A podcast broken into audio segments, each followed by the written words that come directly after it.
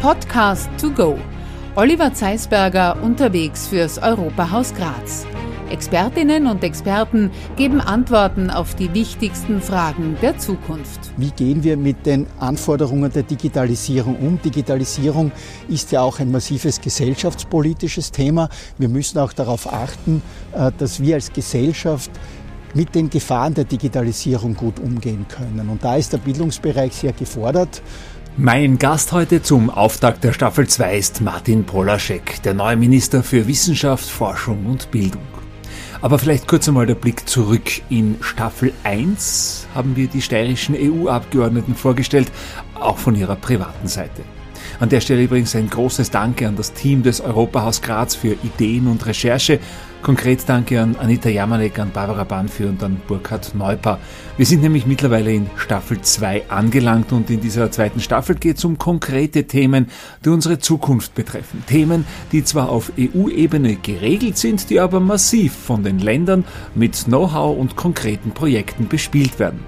Ein Beispiel das Pariser Abkommen regelt die CO2-Neutralität der EU bis 2050. Österreich will ja sogar bis 2040 CO2-neutral sein und liefert daher viel Know-how, um das Ziel zu erreichen. Unser erster Interviewgast heute stellt zwar nicht das Know-how per se zur Verfügung, aber die Rahmenbedingungen für Wissenschaft und Forschung bzw. für schulische und universitäre Bildung. Ja, ein Merkmal unseres Podcast to go ist ja immer, dass wir unterwegs sind an Orten, die eine Bedeutung für den Interviewgast haben. Dankeschön, dass Sie sich Zeit genommen haben, hier eine Runde zu drehen. Und es hat mich gar nicht gewundert, als Sie gesagt haben, wo wir uns treffen, weil Podcast to go heißt natürlich, dass wir gehen müssen. Wir sind hier. Lieber Herr Zeisberger, herzlich willkommen am Campus der Universität Graz. Wir bewegen uns jetzt äh, über die Fläche meiner, meiner früheren beruflichen Heimat. Geht es Ihnen ab? Äh, ein bisschen schon, ja. Ich, ich mag diese Universität sehr. Ich finde diesen Campus hier sehr schön. Äh, aber es gibt halt immer wieder Momente, wo man sich dann neuen Aufgaben widmet. Jetzt sind Sie, und bevor wir ins erste Thema eintauchen, gerade so knapp zwei Monate Minister. Was fällt Ihnen denn am meisten eigentlich? Also die, die unmittelbare Nähe zur Wissenschaft und Forschung äh, fehlt mir schon. Äh, Österreich ist ein wichtiger Player äh, Österreich hat sehr viele großartige Wissenschaftlerinnen und Wissenschaftler und großartige Forschungsinstitutionen und wird nicht zuletzt auch aufgrund seiner aktiven Förderpolitik, die sich ganz äh, bewusst auf Themenschwerpunkte konzentriert, als wichtiger Partner der anderen europäischen Staaten äh, gesehen. Und äh, es ist auch Teil meiner Aufgabe, äh, hier dazu beizutragen, dass das so bleibt und dass wir weiterhin den Wissenschaftlerinnen und Wissenschaftlern in Österreich die besten Rahmenbedingungen geben. Jetzt sind Sie an der Schaltstelle, jetzt kann man beeinflussen, jetzt kann man steuern. Was werden denn Schwerpunkte sein, wo Sie vielleicht auch sagen, da müssen wir in Zukunft mehr in FE, Forschung und Entwicklung investieren? Die gesamte Frage, wie wir, wie wir äh, die Anforderungen des Klimawandels bewältigen, sind ein wichtiger Themenbereich. Dann natürlich auch die ganze Frage der Digitalisierung. Äh, wie kann Österreich sich als forschungsstarkes Land hier gut positionieren? Mhm. Äh, wie kann es auch mithalten künftig im industriellen Bereich, aber darüber hinaus natürlich auch, wie gehen wir mit den, mit den Anforderungen der Digitalisierung um. Digitalisierung ist ja auch ein massives gesellschaftspolitisches Thema. Wir müssen auch darauf achten, äh, dass wir als Gesellschaft mit den Gefahren der Digitalisierung gut umgehen können. Und da ist der Bildungsbereich sehr gefordert. Ähm, der ganze MINT-Bereich äh, ist für uns ein wichtiges Thema. Also es gibt genügend, genügend äh, Fragen, denen sich die Forschung widmet und wo die Forschung etwas dazu beitragen kann, dass wir als Gesellschaft gut in die Zukunft gehen. Jetzt haben wir hier einen sehr spannenden Bereich äh, Ihrer Universität, den wir gerade beschreiten dürfen. Wir haben auf der einen Seite altes Gebäude, auf der anderen Seite äh, die Rechtswissenschaftliche Fakultät, ein neues Gebäude, Tradition und Moderne, so knapp nebeneinander. Wie ist denn das auch jetzt im wissenschaftlichen Bereich? Wie wichtig ist, wenn man in die Zukunft schaut, auch die Tradition, die, man, die wir jetzt hier im Rücken haben? ja, ähm, Wissenschaft äh, bedeutet, das Alte kritisch zu sehen und auf der Basis des bereits Erfahrenen und auf Basis der bereits gemachten Fehler neue Erkenntnisse zu gewinnen und neue Forschungsfragen zu finden. Und, und da ist die Tradition natürlich ein, ein wichtiges Element, äh, weil, wir, weil wir in der Wissenschaft ja auf dem aufbauen, was Generationen vor uns gedacht, erfahren haben und an wissenschaftlichen neuem Wissen produziert haben. Und auf Basis dessen wird immer wieder auch neues Wissen äh, entstehen und werden neue Fragestellungen entworfen. Und, und die, äh, die, die, die Bauten, die wir hier sehen, symbolisieren das auch ganz gut. Und wir haben äh, die Tradition, äh, aus der heraus natürlich auch Wissenschaft äh, in Ruhe forschen kann und mit auf einem festen Fundament baut. Und auf der anderen Seite sehen wir die moderne Architektur, die einfach auch zeigt, äh, dass sich die Welt immer wieder ändert und dass es immer wieder neue Sichtweisen und neue Herausforderungen gibt. Eine ketzerische Frage, ist ein Wissenschaftler auch ein guter Politiker? Ich frage das deswegen, weil Sie haben jetzt gerade die Fehler angesprochen. In der Wissenschaft muss es eine gewisse Fehlerkultur geben, das heißt mit Fehlern umzugehen, aus Fehlern zu lernen. Hat man in der heutigen Zeit, jetzt auch in der Öffentlichkeit, überhaupt die Möglichkeit, einen Fehler zu machen oder wird man als Politiker für jeden Fehler sofort, naja, vor irgendwelche Medientribunale gestellt? Ähm, Wissenschaft und Politik sind verschiedene Bereiche, äh, die, die voneinander lernen und die sich wechselseitig befruchten. Ähm, Wissenschaftlerinnen und Wissenschaftler haben die Aufgabe, kritische Fragen zu stellen, zu forschen und neue Dinge zu erfahren äh, und auch immer wieder ihren eigenen Standpunkt zu hinterfragen.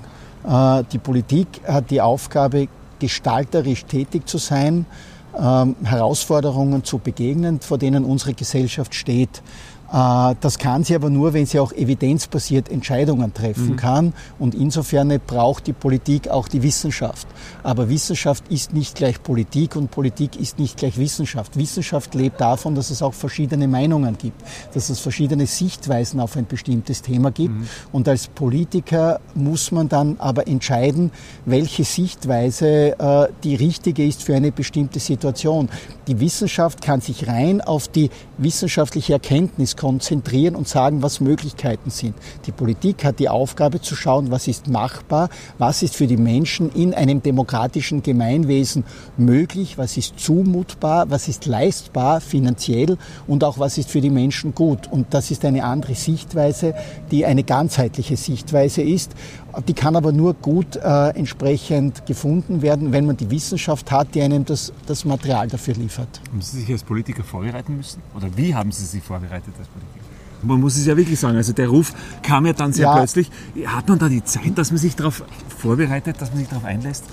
Ähm, ja und nein, weil ich war ja kein, ich, ich war zwar Wissenschaftler, aber ich war ja bereits 18 Jahre lang Universitätsmanager. Mhm. Ich war 16 Jahre lang Vizerektor für Lehre und äh, erster stellvertretender Rektor und war dann zwei Jahre lang Rektor. Und in dieser Funktion ist man ja auch schon auf eine gewisse Art und Weise Bildungs- und Universitätspolitiker mhm. äh, und, und hat ja eine andere Aufgabe. Und ich war ja auch kein reiner Wissenschaftler mehr, sondern Wissenschaftsmanager.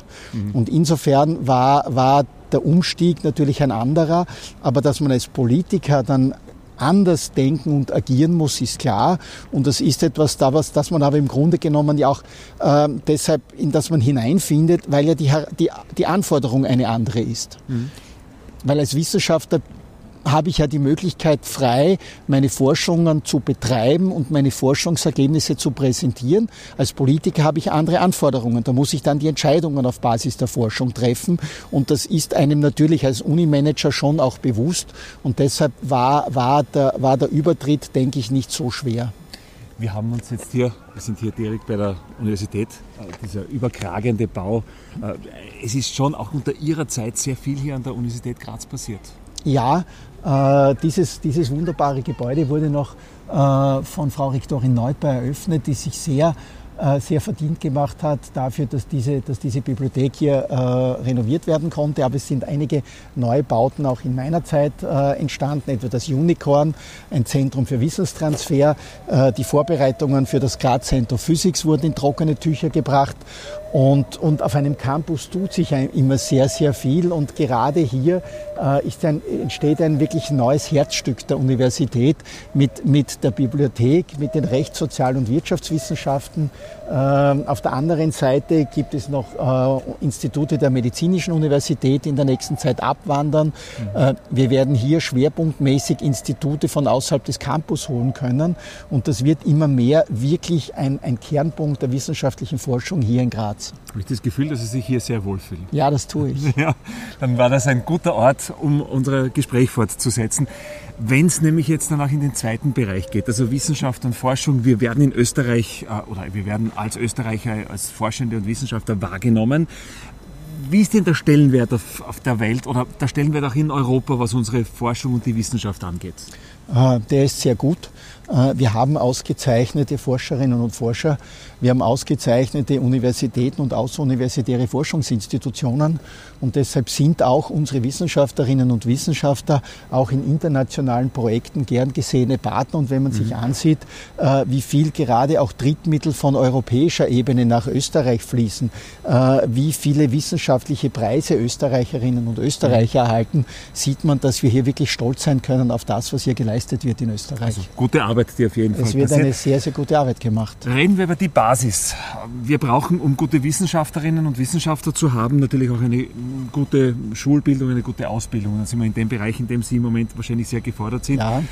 Kaum ein Tag vergeht, an dem es nicht irgendwo ein Zitat von Minister Polaschek gibt zum Thema, ganz egal, ob das jetzt äh, Matura ist oder, oder was auch immer. Äh, wie wichtig ist denn gerade diese Basis? Weil das sind dann die jungen Leute, die Sie natürlich aber auch in der Wirtschaft haben oder an den Universitäten haben. Ja, äh, Bildung, Bildung ist sehr, sehr wichtig für die jungen Menschen, äh, weil Bildung bedeutet nicht nur, über entsprechende Kenntnisse zu verfügen, um im Berufsleben Erfolg zu haben, sondern Bildung führt auch dazu, dass man als Mensch gereifter ist mhm. und dass man auch als Mensch in der Gesellschaft einen Platz findet, dass man auch als soziales Wesen äh, sich in einer Gemeinschaft gut bewegt und ein erfülltes, freies Leben führen kann, in guter beruflicher Umfeld, aber auch ein zufriedenes Leben als Mensch. Und deshalb ist Bildung sehr, sehr wichtig und deshalb sehe ich es auch als meine Hauptaufgabe für die jungen Menschen, die besten Bedingungen äh, zu schaffen, damit sie für sich maßgeschneidert auch die Bildung erlangen können, die sie für sich wünschen und die sie brauchen. Hm. Wie nah sind Sie an den Themen der jungen Menschen dran?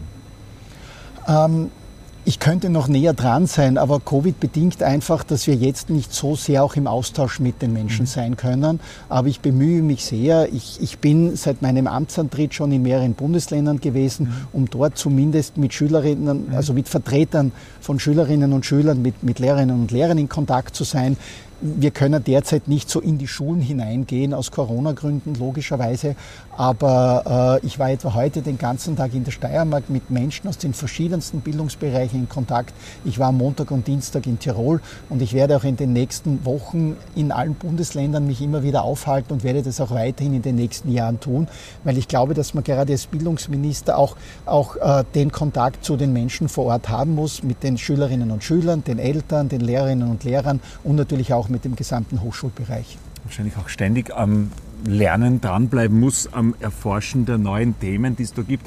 Wir sind, ich habe beim Recherchieren bin ich draufgekommen, wir sind gerade mal, ich glaube, zwölf Tage auseinander, äh, was unseren Geburtstag angeht. Das heißt, wir sind in etwa gleich alt. In unserer Jugend hat sich Bildung noch anders abgespielt. Das heißt, es hat sich auch da im Bildungsbereich sehr viel geändert.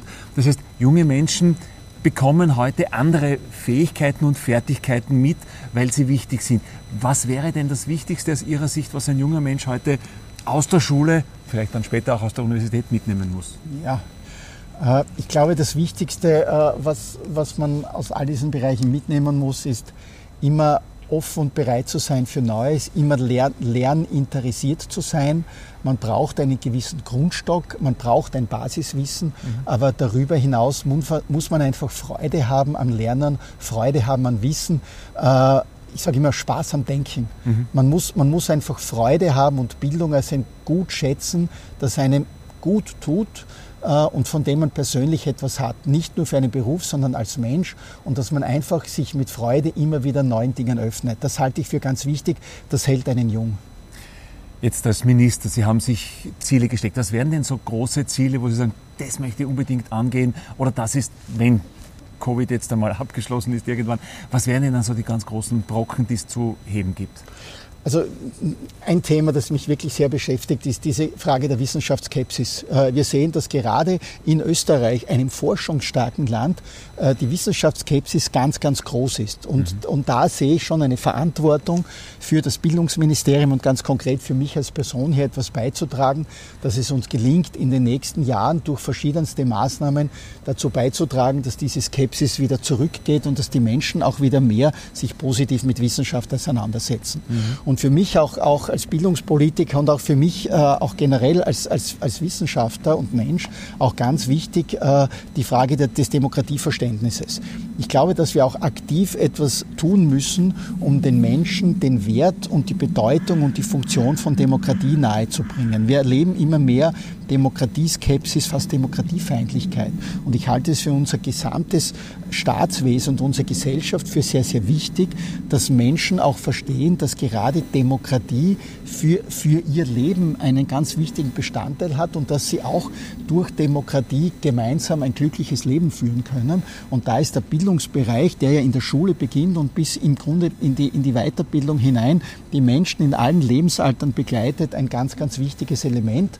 Und, und da sehe ich für mich eine große Verantwortung. Mhm. Jetzt muss ich Sie trotzdem auf diese Skepsis noch einmal ansprechen. Ist Skepsis denn nicht genau das Wesen, das den erfolgreichen Wissenschaftler ausmacht, äh, zu hinterfragen, nicht alles so hinzunehmen, sondern skeptisch zu bleiben?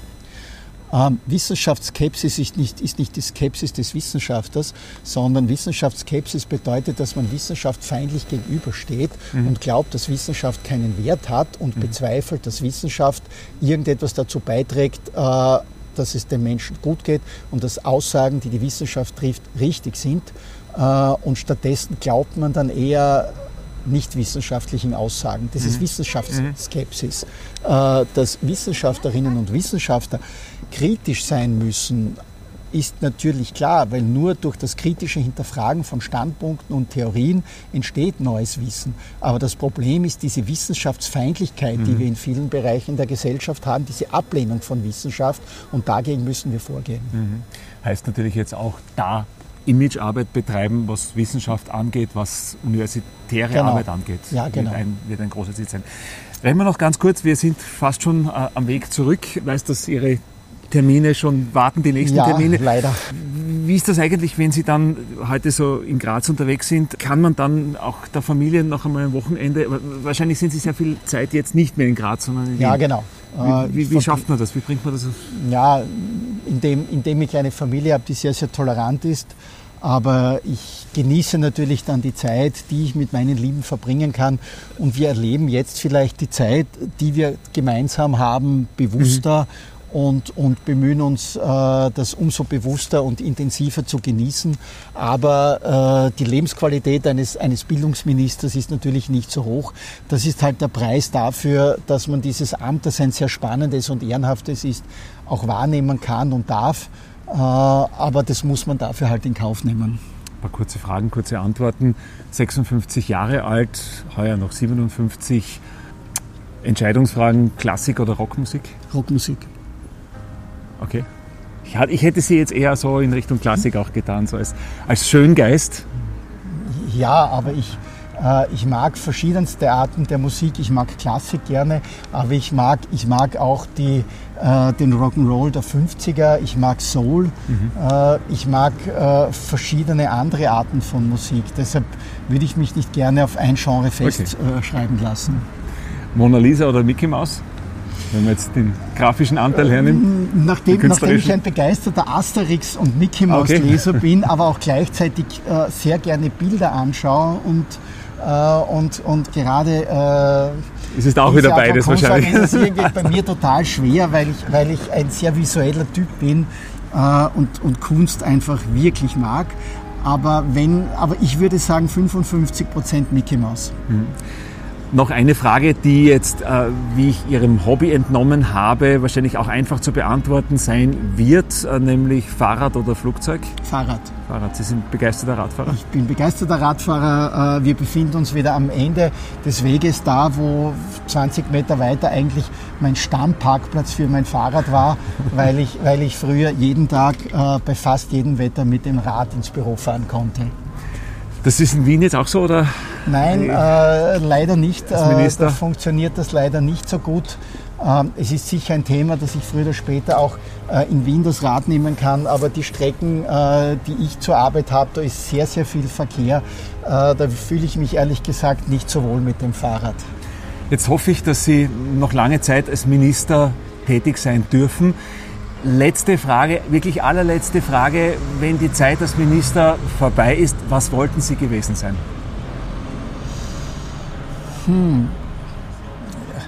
Dann würde ich gerne als ein Bildungsminister wahrgenommen äh, worden sein, der, der, der sich innovativ um verschiedenste Fragen der Bildungsthematik gekümmert hat und der einige kluge, pfiffige Projekte auf den Weg gebracht hat und wo die, wo die Menschen in 10 oder 15 Jahren sagen, das verdanken wir genau diesem Minister, äh, gerade im Bereich der Wissenschaft, gerade im Bereich der Demokratie, dass, dass, dass man sagen kann, da hat er eine gute Ideen auf den Weg gebracht. Minister Polaschek, Dankeschön für das Gespräch. Sehr, sehr gerne. alles Gute weiterhin auf diesem Weg. Vielen lieben Dank. Dankeschön. Dankeschön. Alles Gute.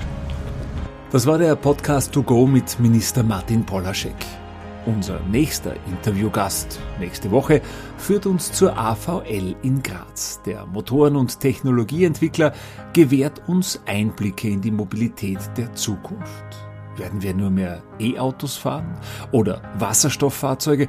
Und welche Rolle werden synthetische, also CO2-neutrale sogenannte E-Fuels spielen, die hier in Graz entwickelt werden? Ja, wer dabei sein will, am besten den Podcast To Go abonnieren. Gibt's überall dort, wo es Podcasts gibt. Schöne Woche und bis zum nächsten Mal.